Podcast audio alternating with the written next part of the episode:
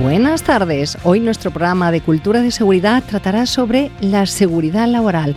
Hoy me acompaña Antonio Borreda, director de la revista Formación de Seguridad Laboral. Hola, Antonio. Hola Carmen, muy buenas tardes, noches. Bueno, pues hoy los temas que vamos a tratar van a ser muy interesantes. Les invito a que se queden. Eh, en principio, el tema de calidad en el aire interior. Las tendencias se han comenzado a aplicar en edificios, en oficinas saludables y se aceleró con el COVID-19, siguiendo directrices de la OMS. Por ello es muy importante un sistema de, climatización adecuado eh, para minimizar todos los contagios y por supuesto el tema de las mascarillas, Antonio. Efectivamente, en el programa anterior pues hablábamos de protección respiratoria y de mascarillas y en este programa pues un poco el siguiente paso que será la eliminación de las mascarillas en interiores, pues traemos un tema que cobra protagonismo precisamente en esa coyuntura. Ya lo tiene desde ya, porque obviamente en los restaurantes pues tenemos que comer sin mascarillas, en los colegios pues los niños no siempre las usan, ya hay centros eh, y sitios en el que hay que cuidar este tema, pero obviamente cuando se elimine el uso de mascarillas en el interior, pues aún más. Y para eso he pedido a una compañera nuestra, eh, la subdirectora de la revista Limpiezas, que sabes que es otra de las revistas de la editorial, que precisamente trata en ese tema y eh, nos ha mandado una entrevista eh, pues, eh, que va a resultar interesante y clarificadora sobre este tema. Así que cuando quieras. Por supuesto que sí, pues vamos a escucharla. Los seres humanos pasamos alrededor del 90% de nuestro tiempo en espacios interiores, sobre todo en espacios de trabajo. En ellos, la calidad del aire puede estar comprometida por la presencia de contaminantes específicos de estos ambientes. La mala salubridad del aire puede acarrearnos problemas y enfermedades. Por ello, hoy vamos a hablar con Javier Burgos Bosch de la compañía Urban Air Purifier. Buenas tardes, Javier. Buenas tardes, Leticia. Encantado de estar aquí contigo. Javier, en los últimos meses, desde que se certificó que el COVID-19 se transmitía por aerosoles, sobre todo en espacios cerrados, todos hemos oído hablar de la calidad del aire que respiramos. Para comenzar, me gustaría que nos explicaras a qué llamáis los profesionales calidad del aire interior y cómo afecta a nuestra salud. Pues mira, la calidad de aire interior es el nivel de, aire, el nivel de calidad de aire que hay en un espacio cerrado.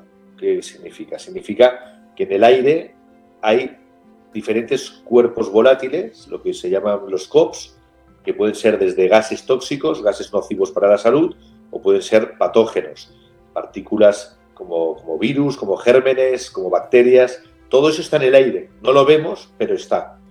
Y nos hemos dado cuenta en la pandemia de que está. Y lo que nos puede producir es algo pues, terrible, ¿no? Como hemos, como hemos vivido, desgraciadamente.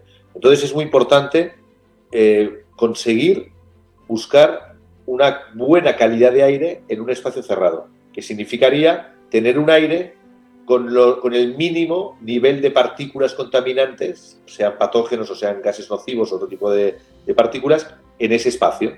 O sea, poder llegar a un sitio cerrado y poder respirar un aire casi puro o un aire puro, sin partículas contaminantes.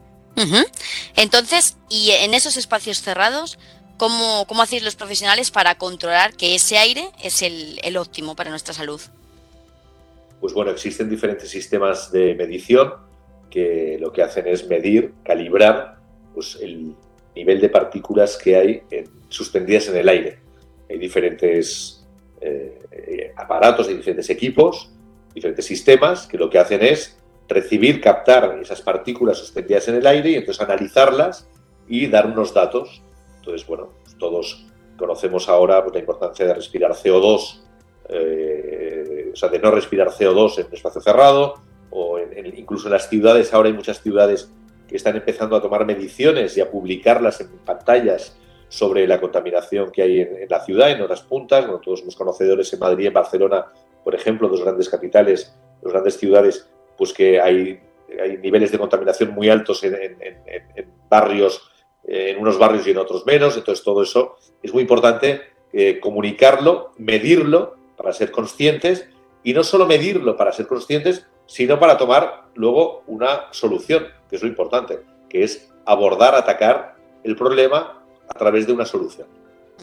Y desde, desde el punto de vista de cualquier persona, cualquier ciudadano que no, que no conoce todas estas mediciones ni medidas, ¿cómo pueden ellos saber que se encuentran en un espacio cerrado y que a la vez es, es seguro? Pues bueno, nosotros desde Urban Purifier lo que hacemos es integrar en nuestros equipos una pantalla, una pantalla LED, donde aparte de poder comunicar pues, muchísimas cosas como imágenes o vídeos, información varia, pues comunicamos a través de un sensor que tiene integrado el equipo, comunicamos la calidad de aire que se está respirando en ese momento. De forma que cuando una persona entra en un espacio que tiene uno de nuestros equipos, pues en cuanto se, en se encuentre con el equipo y vea la pantalla, podrá ver que usted que un mensaje que le dirá, usted está respirando el 99% de aire puro, usted está respirando el 98% de aire puro. Entonces, bueno, lo importante es comunicar ¿no? a través de pantallas, hay sistemas de purificación que ya tienen sus propias pantallas como los nuestros, o hay otros sistemas que no tienen la pantalla integrada, pero que luego están vinculadas a una pantalla donde ahí se comunica la información de la calidad de aire que, se está ofreciendo. Además de medir, las empresas como vosotros también eh, trabajáis con sistemas de purificación de, aire, es decir, que, limpiáis ese, aire. ¿Cómo funcionan estos sistemas? Pues esto es muy importante eh, diferenciarlo, porque hay sistemas que lo que hacen es renovar el aire. Renovar significa, en un espacio cerrado hay X metros cúbicos de aire.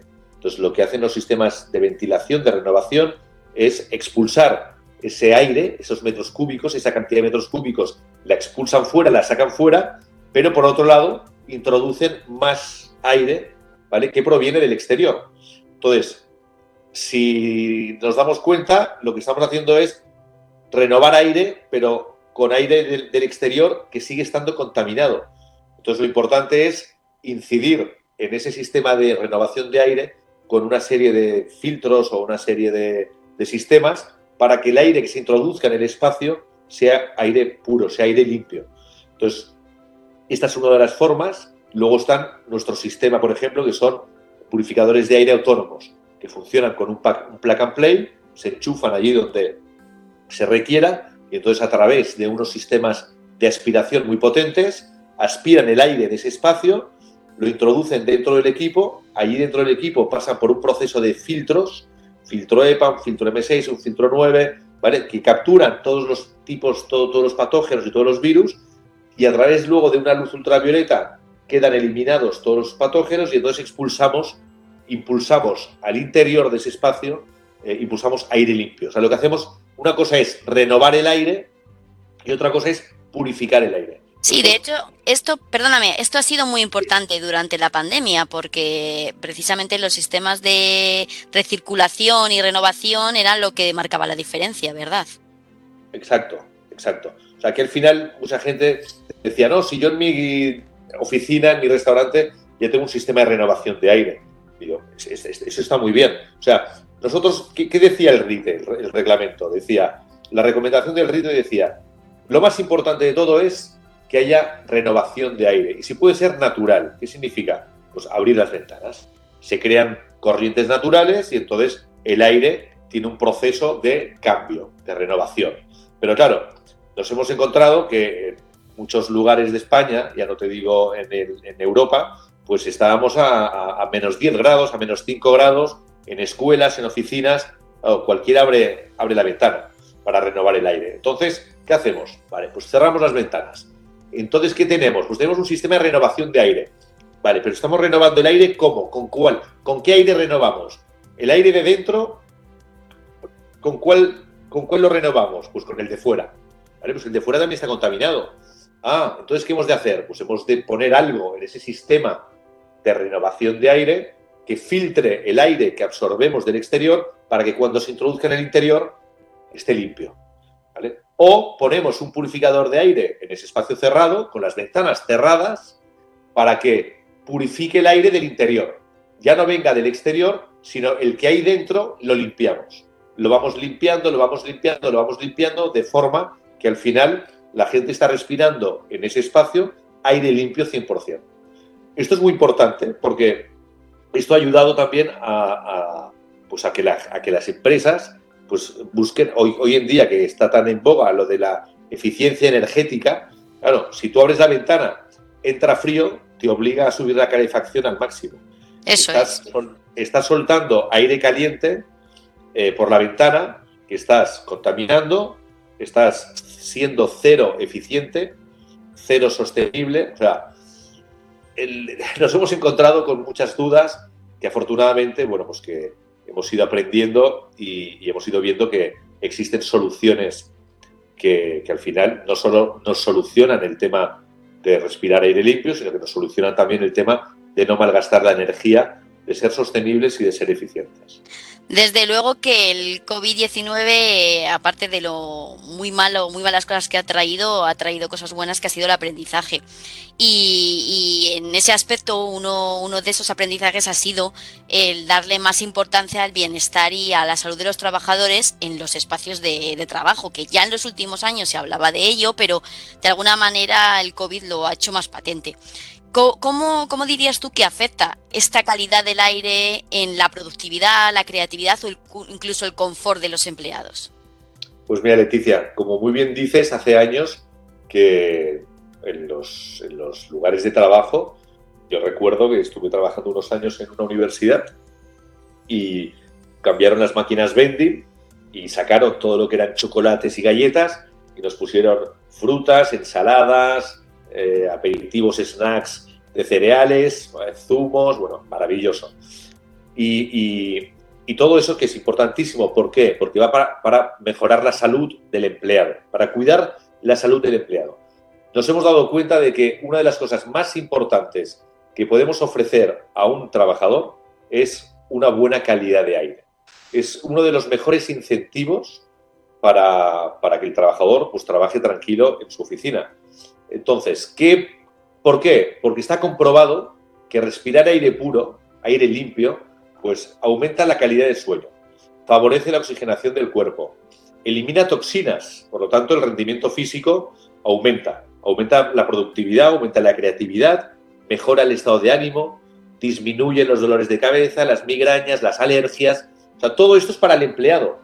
Pero ahora imagínate todo esto para la empresa, para el empresario, todo esto significa darle, ofrecerle una buena salud, eh, un buen cuidado de, de, la salud al trabajador, al empresario le da un retorno de pocas bajas laborales, mejor ambiente de trabajo, mejor productividad, mejor rendimiento. O sea, el beneficio es para todos. Y yo creo que eso es muy importante. Al final está claro, Javier, que todo suma, todos debemos de poner de nuestra parte para que la salud esté en el top de, de, las metas o los objetivos y la calidad del aire es uno de esos parámetros que hay que tener en cuenta y ha quedado claro con el COVID. Me he quedado sin tiempo, Javier, así que nada, solo agradecerte el tiempo que nos has dedicado y que ha sido un placer hablar contigo sobre estos asuntos. Muchas gracias. Al contrario, Leticia, muchísimas gracias a vosotros por, la oportunidad que me habéis dado y enhorabuena por la labor que estáis haciendo.